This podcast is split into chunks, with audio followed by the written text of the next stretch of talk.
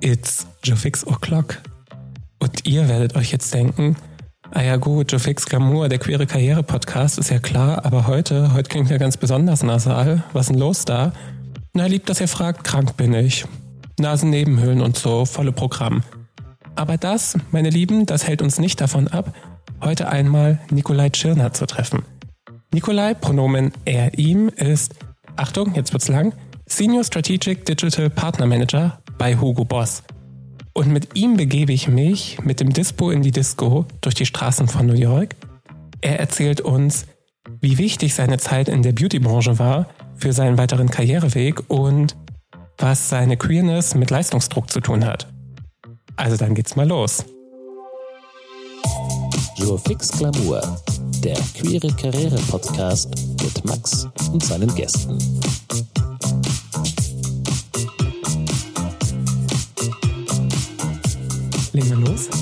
Sind auf Sendung. Und damit sage ich herzlich willkommen, Nikolai. Es ist mir eine riesige Ehre, dich heute hier zu haben. Hallo Max, es ist eine riesige Ehre dabei sein zu dürfen. Vielen Dank. Ja, jetzt muss ich dich so ein Stück mit auf die Reise nehmen, denn irgendwann kam in meinem Kopf die Idee, ich werde in die Podcast-Zumpf einsteigen. Und dann ist das ja wie mit Projekten immer üblich. Man wabert ja so ein bisschen im Kopf, wie soll das Ganze aussehen? Wie soll es sich anfühlen? Was ist das Konzept? Und irgendwann kommt man zum Thema Namen. Und nach vielen, vielen Runden, wie könnte dieser Podcast heißen, ploppte irgendwann der Name Jofix Glamour auf. Und dann war relativ schnell klar, wer in diesem Podcast unbedingt dabei sein muss, nämlich du. Umso schöner, dass du da bist. Vielen Dank. Schönes Intro. Ja, ne? So. Nikolai, jeder gute Podcast, ich werde nicht müde, es zu erwähnen, steht und fällt mit der Verpflegung. Und ähm, ich bin gespannt, was du mitgebracht hast. Ja, vielleicht hören wir es gleich. Ich habe uns ein Cremant mitgebracht. Ich persönlich mag Cremant, während alle Leute immer auf Champagner schwören glaube ich, dass Cremant so ein bisschen der unentdeckte Champagner ist. Deswegen versuche ich jetzt gerade mal, uns die Flasche zu öffnen. So, live und in Farbe. Yes, so, bei diesem Geräusch bin ich doch am Start und glaub, alle Synapsen sind, sind, wach. Wir sind bereit. Alle Synapsen sind wach. Och, wenn ich schon babbeln höre. Du, jetzt bin ich auf Sendung, allerspätestens. Aber sowas von. Dann sage ich Prost Cheers, auf eine schöne Nikolai. Unterhaltung. Cheers. Schmeckt schon wieder. Du, ich würde sagen, die Flasche, die ist unsere. Dieser Joe Fix, der ist jetzt schon ein Erfolg. Der ist schon glamourös. Mhm, der ist schon glamourös. Der Name ist Programm und das in den ersten zwei Minuten. Ich habe vorhin gerade schon, ähm, schon angesprochen, du bist Senior Strategic Digital Partner Manager bei Hugo Boss. Jetzt haben meine Gäste immer die Ehre, ihr Unternehmen vorzustellen. Ich glaube aber in deinem Fall muss man gar nicht erklären, wer oder was Hugo Boss ist. Vielmehr habe ich mir die Arbeit, was heißt die Arbeit, die Freude gemacht, mal auf die Website vorhin zu schauen und ich habe festgestellt, das Hugo Boss, das ich im Kopf habe, ist ein ganz anderes als das, was mir da auf der Website entgegenschallerte und deutlich progressiver, deutlich mehr nach vorn, auch ein Stück weit deutlich lauter. Und vielleicht kannst du uns mal ein bisschen up to speed bringen. Was sind die großen Themen gerade bei Hugo Boss? Was macht ihr? Was treibt euch um? Okay, ich glaube, ich würde mal einen Schritt zurückgehen zu meinem allerersten Praktikum bei Hugo Boss damals 2006.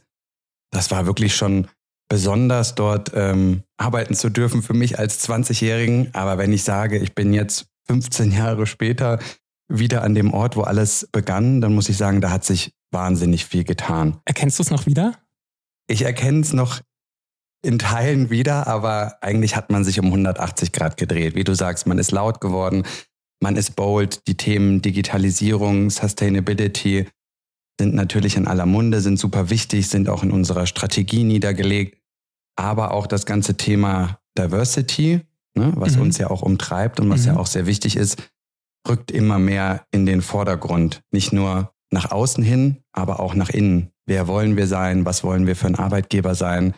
Wie ähm, rekrutieren wir neue Talente? Wir wissen, neue Talente suchen nicht nur nach einem coolen Arbeitgeber mit coolen Marken, sondern auch nach einer Unternehmenskultur, in der sie sich wiederfinden können und in der sie am Ende so sein können, wie sie sind. Von daher würde ich sagen, natürlich steht die Fashion im Vordergrund. Wir wollen coole Fashion, ma coole Fashion machen. Mhm. Ähm, aber wir wollen natürlich auch ähm, den Zahn der Zeit treffen und die richtigen Leute ansprechen und mit dem, was wir tun, auch die Welt verändern so ein bisschen. Und sag mal, was konkret ist deine Aufgabe dabei? Also was machst du als Senior Strategic Digital Partner Manager? Ich muss jedes Mal hier auf meinen Spickzettel gucken, wenn ich den Titel hier schon aussprechen will. Ja, es ist ein sehr langer Titel. Lege ich die Hände gleich an die Hosennaht, so viel Respekt habe ich. Da brauchen wir teilweise zwei rein. Ja. Ähm, ja, kurz gefasst nennen wir es einfach Senior Digital Partner Manager. Ähm, was verbirgt sich dahinter? Als Senior Digital Partner Manager bin ich verantwortlich für unsere größten Digitalkunden, weil natürlich auch ein Hugo Boss festgestellt hat, wir müssen mehr in die Richtung digitales Business denken. Natürlich ist das stationäre Business nach wie vor sehr wichtig und auch, ja, sagen wir mal, elementar. Du musst ja auch die Mode fühlen können. Manchen Menschen ist es immer noch wichtig, Dinge anzufassen, ja, die, mhm. äh, ich wollte jetzt schon sagen, die Textur, da kommt wieder ein bisschen die Beauty raus. Nein, den Stoff zu fühlen. Ja. Ähm, aber grundsätzlich können wir natürlich auch seit der Corona-Krise uns ähm, aus dem Digital-Business nicht mehr wegdenken. Das heißt, es wird ja nach wie vor größer. Auch dort haben die Kunden höhere Ansprüche. Sie wollen äh, auf den genannten Plattformen oder auf den all unseren allumfassenden Plattformen wollen sie Ware finden, die sie anspricht. Sie wollen da abgeholt werden. Es ist ja mehr so eine Art Online-Retailtainment, würde ich sagen. Und da betreue ich große Kunden strategisch. Ähm, wie können wir weiter wachsen? Wo sind noch Blindspots, die wir aufdecken können? In die Richtung geht der Job. Und sagst du, also wenn ich mir jetzt zum Beispiel mal My Theresa anschaue, die eine super Erfolgsgeschichte digital hingelegt haben und mittlerweile in München in der Innenstadt in bester Lage einen Flagship errichtet haben. Sagst du, es geht Hand in Hand miteinander? Also digital braucht äh, den POS und POS digital? Oder gibt es eine klare Priorität? Wenn du mich fragen würdest, ich persönlich glaube an Omnichannel-Konzepte und ich glaube, das wird auch die Zukunft sein. Sei es, dass wir nur noch in die Städte gehen und Showrooming-Konzepte sozusagen erleben, dass wir mhm. gar nicht mehr in den Stores direkt kaufen, sondern uns nur noch einen Eindruck verschaffen können von dem, was wir am Ende einkaufen. Ähm, aber dass wir dennoch die Möglichkeit haben, es irgendwo auszuprobieren. Wie die Ware oder das Gekaufte dann am Ende zu dir nach Hause kommt, ist dann, ja, kann dann auf ganz vielseitigen Wegen passieren. Click and Collect ist ja so ein Thema oder ja, auch ja es wird ja äh, innerhalb eines Tages nach Hause geliefert. Ich glaube schon, dass das sehr, sehr stark ineinander verzahnt ist. Und wenn ich jetzt mal mein eigenes Konsumverhalten angucke, vielleicht wollte man bei einem orangenen Franz französischen, Sie kann schon kaum noch sprechen, von dem Cremant, von den zwei Schluck, ähm, Leder- und ähm, Schalanbieter äh, in bester Innenstadtlage ein Schal neulich kaufen und die Experience, die war einfach, excuse my French, die war richtig kacke, weil du dich auf eine Warteliste setzen musstest und dann irgendwie fragen musstest, ob du überhaupt mal da rein kannst.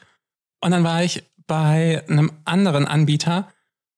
Am Ende habe ich da auch nichts gekauft, sondern ich habe es am Ende online bestellt, aber die Experience war 500 mal geiler und ich habe schon gemerkt, dass die POS-Experience für mich immer noch super wichtig ist.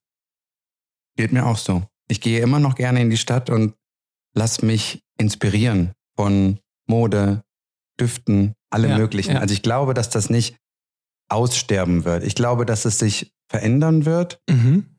Und ich bin gespannt auf das, wie unsere Städte in Zukunft aussehen. Also ich würde mich freuen, etwas weniger Autos zu sehen. Ich glaube, das äh, tut uns allen gut.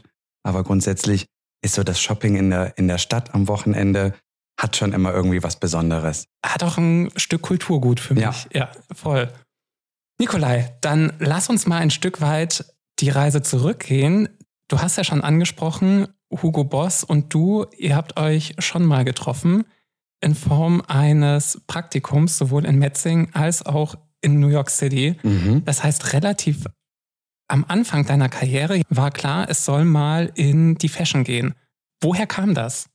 Ich habe nebenher bei Picken Kloppenburg gejobbt und früher gab es noch sogenannte Lookbooks, ja. die lagen dann in den Abteilungen rum, wo man sich Fashion Looks der einzelnen Unternehmen anschauen konnte. Und da lag ein Lookbook von Hugo Boss und ich fand die Marke schon immer spannend. Sie stand ja immer schon für sehr präzise Mode, einen tollen Anzug. Ja, wenn man an einen Anzug gedacht hat, kam einem immer sofort Hugo Boss in den Kopf. Das genau, ich ja finde ein bisschen das so. Tempotaschentuch des Anzugs ja. ist für mich Hugo Boss. Genau. Ja. Also dann, man denkt sofort an einen Anzug und das hat sich auch bis heute nicht äh, verändert. Mhm. Und dann war ich mit meinen zarten 20 Jahren, dachte ich mir, schickst du einfach mal eine Bewerbung an Hugo Boss. Und dann war ich dort sechs Monate in einem sehr kreativen Bereich, das nannte sich Creative Services, habe mit Kollegen dort zusammen äh, Fashion Shows und Corporate Events organisiert. Und das war schon eine sehr, sehr aufregende und spannende Zeit. Aber da wurde natürlich auch schnell klar, wenn man in den Bereich Marketing, Sales etc. gehen möchte, braucht man ein Studium. Also habe ich daraufhin dann Wirtschaftswissenschaften studiert, um irgendwann dann mal in diese Richtung gehen zu können. Und das ja auch Bachelor Goethe Uni, Master Uni Mainz, immer in so einem Kreis von irgendwie Wiesbaden plus minus 50, 60 Kilometer. Das heißt, zu Hause war aber schon immer wichtig dabei. Ja, ich sag mal, es war zum einen immer wichtig, zum anderen war es natürlich auch eine Form von Sicherheit, mhm. in dem ähm, ja, dass die, würde mal sagen, die, die monetären Gegebenheiten waren jetzt nicht so, dass man hätte sagen können, ich gehe jetzt nach München zum Studieren. Ja, ja. Ähm, ich glaube, da waren Generationen nach mir schon, glaube ich, etwas leichter dahingehend zu sagen, okay, ähm, ich studiere jetzt in einer, in einer ganz anderen Stadt. Mhm. Ich glaube, im Nachhinein würde ich es auch so machen, dass ich so viele Städte wie möglich äh, sehen möchte oder ich würde in, in, in einem ganz anderen Land studieren. Zu dem Zeitpunkt war für mich natürlich schon dieses Praktikum bei Hugo Boss in New York, das war für mich schon so der größte Meilenstein und äh, hat natürlich auch ja, den finanziellen Rahmen schon so gesprengt, dass man danach erst mal gucken musste, ähm, wie überlebe ich jetzt die nächsten Jahre? Weil New York ist ja schon speziell und äh, man neigt dazu, mehr auszugeben, als man hat. Ich kann das so gut nachvollziehen, weil auch als ich, als ich deinen dein Lebenslauf mir nochmal angeschaut habe, habe ich festgestellt, wir haben doch mehr Parallelen im Lebenslauf, als mir bewusst war. Also haben wir? Beide mal die Commerzbank, beide New York, beide L'Oreal da waren Ähnlichkeiten und ich kann das, was du mit New York sagst, voll nachvollziehen. Also auch als ich 2013 nach New York gegangen bin, sag mal so, das war so mit dem Dispo in die Disco. Mhm. Das war krass in jeder Dimension und ich finde, es war jeden Euro wert, aber am Ende des Monats war man einfach froh, wenn die Kreditkarte einfach noch durchgezogen werden konnte und die Lastschrift durchging. Da hat man auch das ein oder andere Mal gezittert. Ich stimme dir voll und ganz zu. Ich habe irgendwann mich diesem American Lifestyle so angenähert, dass voll. ich dachte, Mach's einfach. Ja. Erlebe das in dem Moment, auch wenn ich wusste, die Kreditkartenschulden werden, werden zwangsläufig wachsen. Ja. Aber ich wollte in dem Moment einfach leben und mhm. fand es auch genau richtig so. Ich würde es mhm. vielleicht auch wieder so machen. Ähm, aber ja, manchmal muss man diese Entscheidungen treffen. Und dafür hatte ich die sieben besten Monate meines Lebens zu dem Zeitpunkt. Also ich habe mich wirklich gefühlt wie Carrie Bradshaw mit meinem Starbucks-Kaffee morgens auf dem Weg ins Hugo Boss Office. Ja, ich, ich stelle es mir sehr mondän vor, wirklich. Dann ging es aber, wenn ich jetzt mal zurück irgendwie mir äh, deinen Lebenslauf angucke, nach dem Studium aber erstmal raus aus der Fashion und rein in Consumer Electronics, in einem Trainee von Samsung. Wie bist du denn dahin gekommen, wenn dich vorher die Fashion schon so gehuckt hat? Ja, Fashion hat mich immer äh, fasziniert. Ich hatte dann auch durch äh, meine äh, Nebentätigkeit bei Picken Kloppenburg, aber auch durch das Junior Trainee Programm, was ich dort gemacht habe, das war studienbegleitend, ähm, hatte ich auch immer die Möglichkeit, dort einzusteigen. Nur habe ich irgendwann für mich festgestellt, Retail fand ich immer cool als Nebenjob, konnte ich mir mhm. aber zu dem Zeitpunkt jetzt nicht Vollzeit vorstellen und war schon immer daran interessiert, in einem großen globalen Unternehmen mal zu arbeiten. Und jetzt ne, gehen wir mal die Zeiten zurück. Hugo Boss war zu dem Zeitpunkt immer noch auf meiner Agenda. Der Firmensitz war zu dem Zeitpunkt oder ist es ja auch immer noch in Metzingen. Und wir sind ja erst jetzt in einer Zeit, in der hybrides Arbeiten wirklich erlaubt ist und auch cool geworden ist. Zu dem mhm. Zeitpunkt war noch eine Fünf-Tage-Woche in Metzingen angesagt und ähm, das konnte ich mir zu dem Zeitpunkt einfach nicht vorstellen. Und dann habe ich mich dazu entschieden, das Trainee-Programm bei Samsung anzunehmen. Das war in greifbarer Nähe in, äh, in Frankfurt, hatte aber trotzdem wirklich diese, diesen sehr globalen Fokus, weil die Hälfte der Mitarbeiter waren Koreaner und das war für mich einfach nochmal so ein ganz äh, anderer Einblick in, in einen Großkonzern und habe mich dann für das Trainee-Programm im Sales dort entschieden. War das eine gute Entscheidung? Also hast du dich in der Branche bei und mit Samsung wohlgefühlt? Weil danach ging es ja dann schon wieder in die Beauty zurück, also irgendwie ja Fashion Beauty in eine ähnliche Industrie. Kannst du uns die Zeit bei Samsung nochmal so kurz zusammenfassen? Sie war kurz, mit anderthalb ja. Jahren, ja, to be honest. Ja. Äh, es war eine Erfahrung. Ich mhm. bin dankbar für diese Erfahrung, weil ich glaube, jede schlechte Erfahrung, die man macht, ähm, hilft einem auch zu erkennen, was man wirklich möchte. Mhm. Also von daher finde ich es gar nicht schlimm, wenn jemand mal Kurven im Lebenslauf hat oder mal irgendwo falsch abgebogen ist. Also so ging es mir in dem Fall auch, falsch abgebogen zu sein, ähm, weil es eine Branche war, mit der ich mich am Ende kaum bis gar nicht identifizieren konnte. Nur war mir das vorher nicht so bewusst. Ich bin da hingekommen und dachte, Mensch, ist ein globaler Konzern, das wird dir schon gefallen, aber am Ende des Tages, finde ich, steht und fällt es damit, wie sehr man sich mit den Produkten, aber auch mit dem Unternehmen identifizieren kann. Und ja, wir haben ja auch oft das Thema Diversity, was uns äh, umtreibt, dich, mich, aber auch viele andere. Ja. Und das war zu dem Zeitpunkt dort null gelebt. Also habe ich mich eigentlich als homosexueller Trainee eigentlich verlassen gefühlt in so einem Umfeld von sehr ähm, klassisch äh, heteronormativen äh, Umfeldern. Ähm, das war für mich auch ein bisschen unangenehm zeitweise, so dass ich dann ehrlicherweise auch schnell nach anderthalb Jahren nach Ende des Trainee-Programms die Flucht ergriffen habe. Das kann ich, ähm, ich kann es nachvollziehen. Also ich hatte diese Erfahrung, die du gerade mit Samsung beschreibst. Ehrlicherweise war das meine L'Oreal-Zeit. Und das war nicht, weil das Unternehmen nicht bunt, nicht divers, nicht cool war, sondern das war bei mir, weil die Aufgabe von Tag eins an wirklich nicht meine war. Also ich habe immer gesagt, meine Mutter hat mich nicht für Excel geboren mhm. und ich habe von Tag eins an Excel-Tabellen geschrubbt und ich kann mich genau daran erinnern, es gab wirklich einen Schlüsselmoment bei mir, da hat mich mein damaliger Chef, nennen wir ihn mal Johannes, dann hat mich Johannes irgendwann angerufen und meinte so nach einem Dreivierteljahr, also er findet mich im Team voll super und es würde voll gut matchen. Er würde sich jetzt aber doch fragen, wann nach einem Dreivierteljahr mal der Step-Up auf Excel kommen würde. Und ich mir dachte, mein Schatz, dieser Step-Up, der ist schon lang passiert. Also hier wird es nichts mehr nach oben geben. Und da war für mich dann auch relativ schnell klar, das war eine Erfahrung. War es im Nachhinein die falsche Erfahrung, dahin zu gehen? Ich glaube nicht, weil sie mich irgendwo anders hingebracht hat. Würde ich die Entscheidung nochmal treffen, dahin zu gehen? Auch das glaube ich nicht. Also kann ich, kann ich voll gut nachvollziehen. Ähm, wenn du auch sagst, das hat dich damals in vielen Dimensionen, hast du dich da so ein Stück allein und verlassen gefühlt. Ja, kann ich auf jeden Fall äh, unterschreiben. Ich sehe, dein Glas ist du, leer. Ich glaube, ich, muss, genau. glaub, ich muss einmal nachschenken. Und man muss dazu sagen, dazu gibt es Guten Abend Kräutertee, weil Nikolai vorher meinte, ah, der Kopf, der Hals, das schmerzt ein bisschen. Ja, diese Kombination, diese Kombination, die fühle ich hier sehr. Aber ich wollte es mir nicht nehmen lassen, diesen Talk mit dir durchzuführen. Also, ja, ja, cheers. Darauf nochmal. Und dann führte es dich zu L'Oreal und konkret zu Biotherm. War das denn eine Welt, in der du dich wieder mehr zu Hause, sowohl vom Produkt, vom Team, von der Kultur gefühlt hast? Oh Gott, definitiv. Ja, das war wirklich ein mega Step-up. Ich mochte die Marke, ich mochte das Team, auch die Kunden. Stell dir vor, du hast vorher einen Mediamarkt betreut und saßt dann hinten im, im Hinterzimmer, hast diskutiert, wie viele Fernseher äh, dein Gegenüber von dir kauft. Ähm, das waren sehr, sehr harte und taffe Diskussionen. Dagegen war das ganze Thema Beauty natürlich sehr emotional aufgeladen. Ne? Man kommt in eine Parfümerie und die Mitarbeiter sind schon super interessiert. Was bringt man heute mit? Welche Neuheit hat man dabei? Und das war natürlich ehrlicherweise genau meins. Und da würde ich jetzt mal, wenn ich dich so erlebe und ja auch so ein bisschen, wie gesagt, deinen Lebenslauf gescreent habe, da ist eine berufliche Heimat draus entstanden. Also die Beauty-Industrie, die hat es dir dann angetan.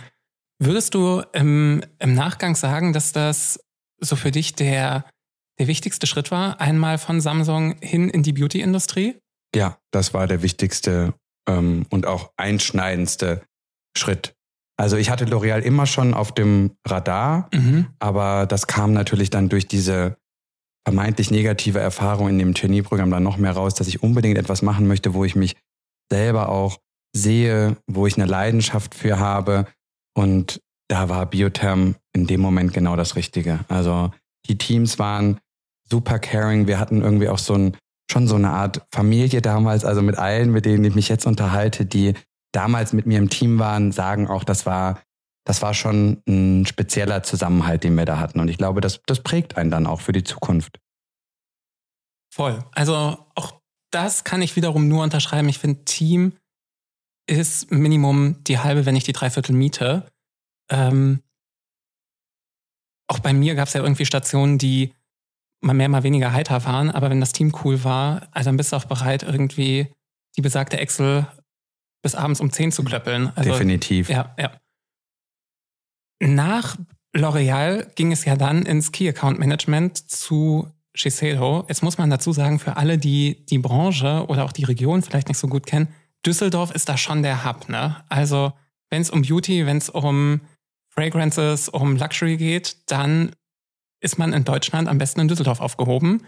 Definitiv. Ich würde sogar fast sagen, das gilt sowohl für Beauty als auch für Fashion. Ich habe das Gefühl, alle großen Beauty- und Fashion-Unternehmen versuchen jetzt gerade so in Düsseldorf ihr großes Hub aufzubauen oder wenn nicht ein zweites Hub mhm. aufzubauen, einfach mhm. aufgrund der ähm, Zentralität.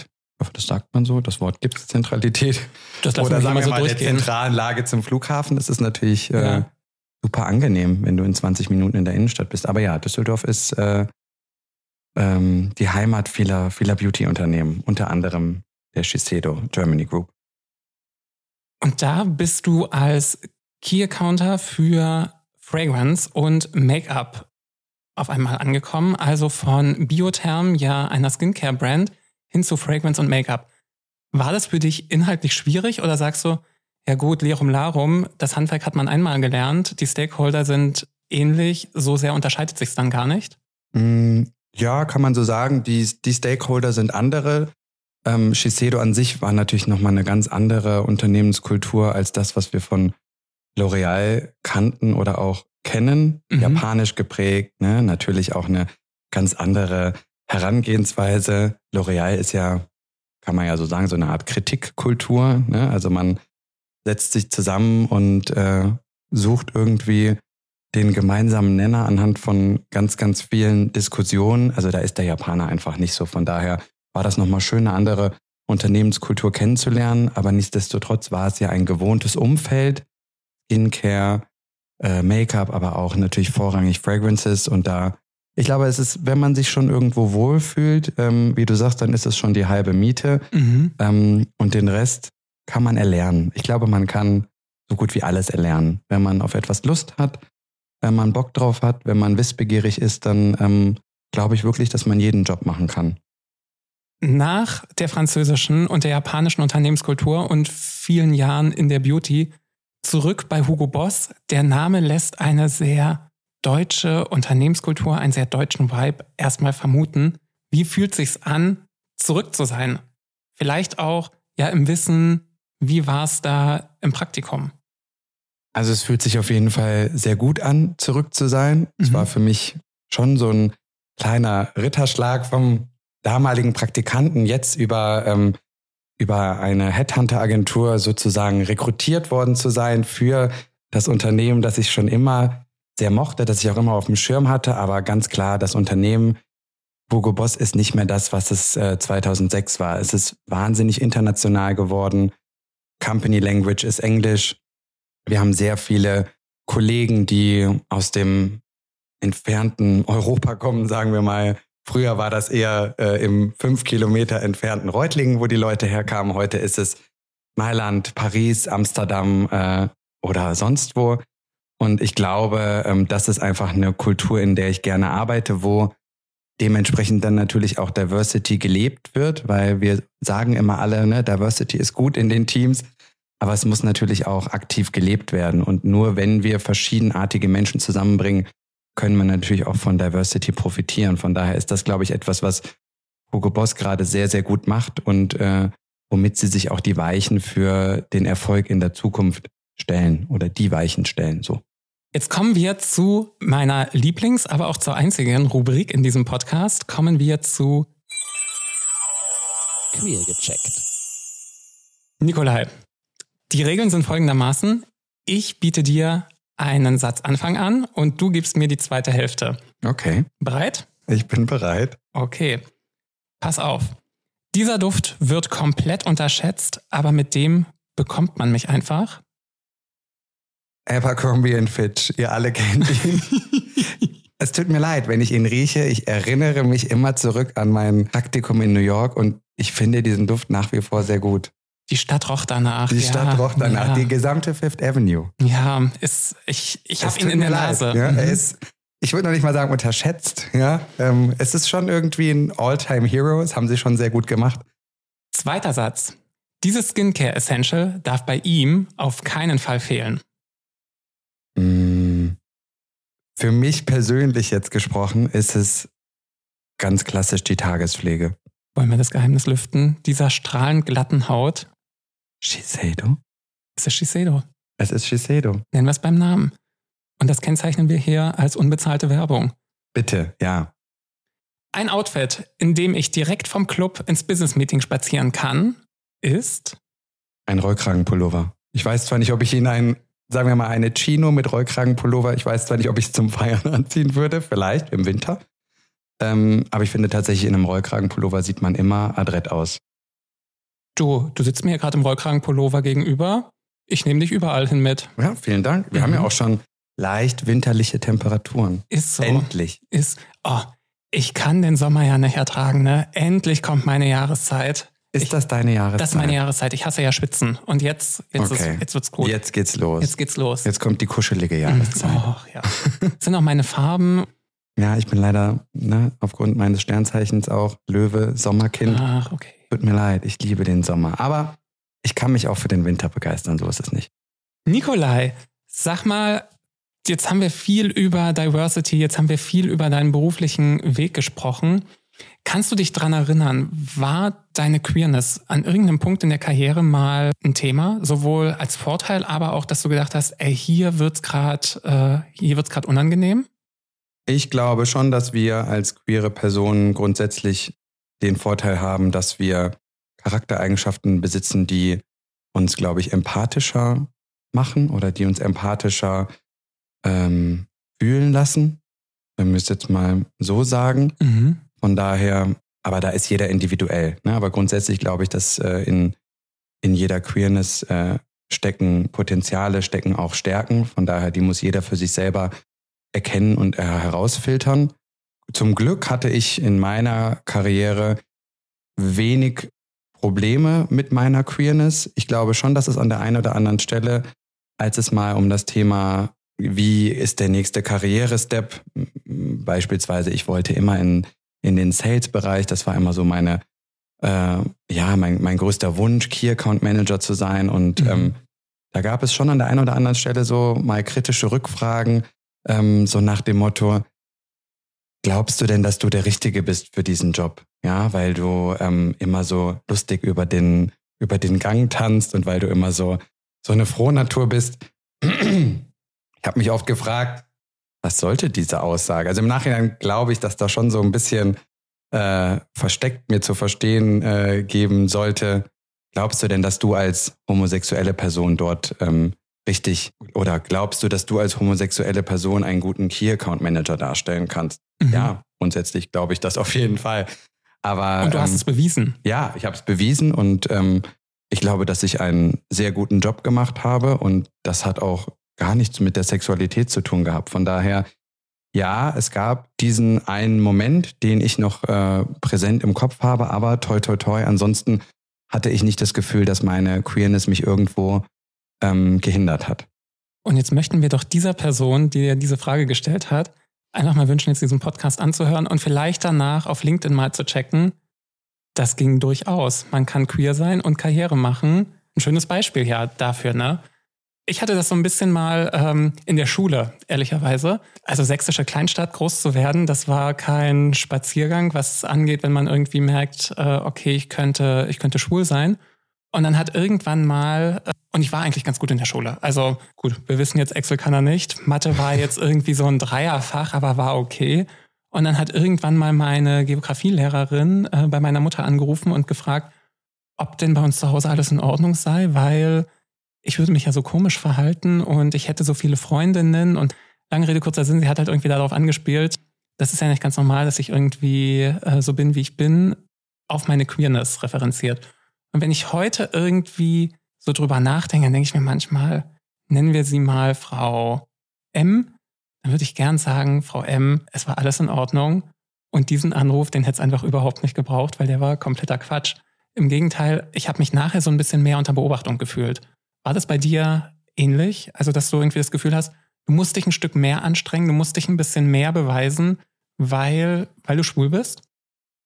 Ja, komischerweise habe ich dieses Gefühl schon immer, seitdem ich ins Berufsleben kam. Ich mhm. weiß nicht, ob es intrinsisch ist, dass man grundsätzlich, weil man eine queere Person ist, immer so ein bisschen wie so eine Art Messer am Rücken hat, das einem sagt, du musst besser, schneller sein, du musst jetzt hier zeigen, dass du es wert bist, dass mhm. man dich mhm. sieht, dass man dich äh, befördert, dass man dich als queere Person ähm, so wahrnimmt, wie man es vielleicht auch selber haben möchte. Aber ja, dieses, dieses Gefühl lässt einen nicht los, dass man immer ähm, der Meinung ist, man muss ein bisschen, man muss ein bisschen mehr geben als die anderen, weil man, das klingt jetzt so, weil man vermeintlich in einem Nachteil ist oder weil man nicht der heteronormativen Kultur entspricht. Also von daher stimme ich dem zu, was du sagst. Jetzt gibt es ähm, ja super viele Corporate-Netzwerke. Also ich weiß, bei L'Oreal gab es Out at L'Oreal. Ähm, Hugo Boss habe ich zumindest auf Instagram äh, beim CSD in Stuttgart gesehen. Das heißt, es gibt ja für uns als queere Community super viel Sichtbarkeit. Hast du ein Gefühl, woran das liegen kann, dass wir trotzdem das Gefühl haben, da ist dieses besagte Messer im nahe des Rückenmarks, äh, von dem du gerade gesprochen hast?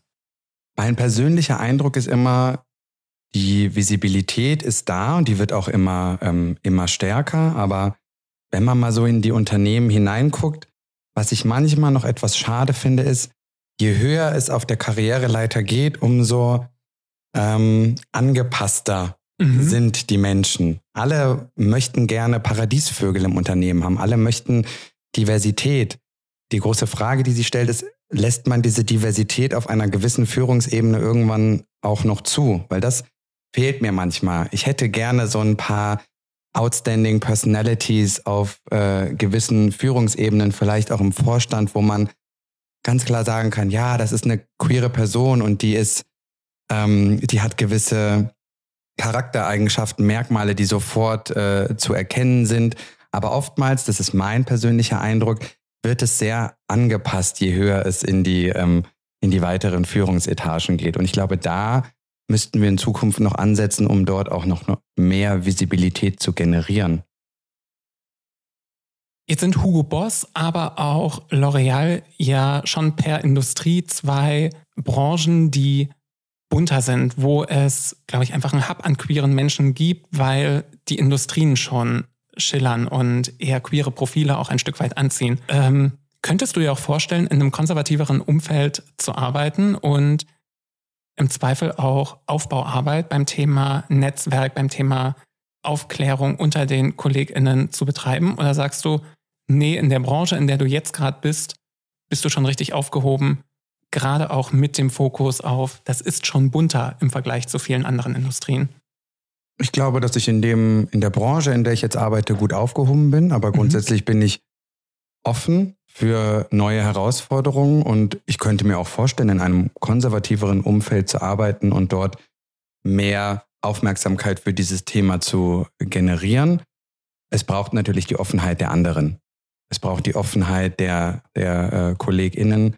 Und ich muss natürlich auch den, den Willen mitbringen, Dinge äh, verändern zu wollen und auch damit leben, vielleicht hier und da mal an Grenzen zu stoßen. Aber grundsätzlich ähm, bin ich auf jeden Fall offen für so einen Step. Nikolai, mit Blick auf die Zeit, es ist ein Halbstünder. Letzte Frage. Wenn du deinem früheren Ich, sagen wir mal dem Nikolai, der da jetzt irgendwie gerade feststellt bei Samsung, boah, fuck, das fühle ich in ganz vielen Dimensionen gerade nicht, wenn du dem einen Rat geben könntest, welcher wäre es gewesen? Der Rat wäre der folgende, dass man viel früher, wenn man erkennt, man fühlt sich irgendwo nicht wohl oder Dinge laufen nicht so, wie man sie möchte, dass man schon früh seine Meinung äußert oder sagt, was man in der Situation wie fühlt. Ich glaube, dass wir uns viel zu sehr in Situationen zurücknehmen, um der Allgemeinheit vielleicht nicht zu schaden oder gerade in dem Moment, ähm, ja, es einfach über sich ergehen zu lassen, nee, gewisse Dinge muss man nicht über sich ergehen lassen und da sollte man dann auch so stark und selbstbewusst sein, um die Dinge anzusprechen und eine Veränderung herbeizuführen. Das ist so ein schönes Schlusswort. Darauf nehme ich hier den letzten Schluck Cremant im Glas. Prost. Es war mir eine Freude. Cheers. Und ihr Lieben, wenn ihr jetzt denkt, Jofix Glamour, Moment mal, ich habe donnerstags doch einen Halbstünder frei, ich bin am Start, dann schreibt mir gern an vorzimmer.jofixglamour.de. Ich sage vielen Dank, Nikolai, für deine Zeit. Die Flasche, die machen wir jetzt aber sowas von noch leer. Und dann hören wir uns ganz bald wieder. Macht's gut. Ciao, tschüss. Ciao.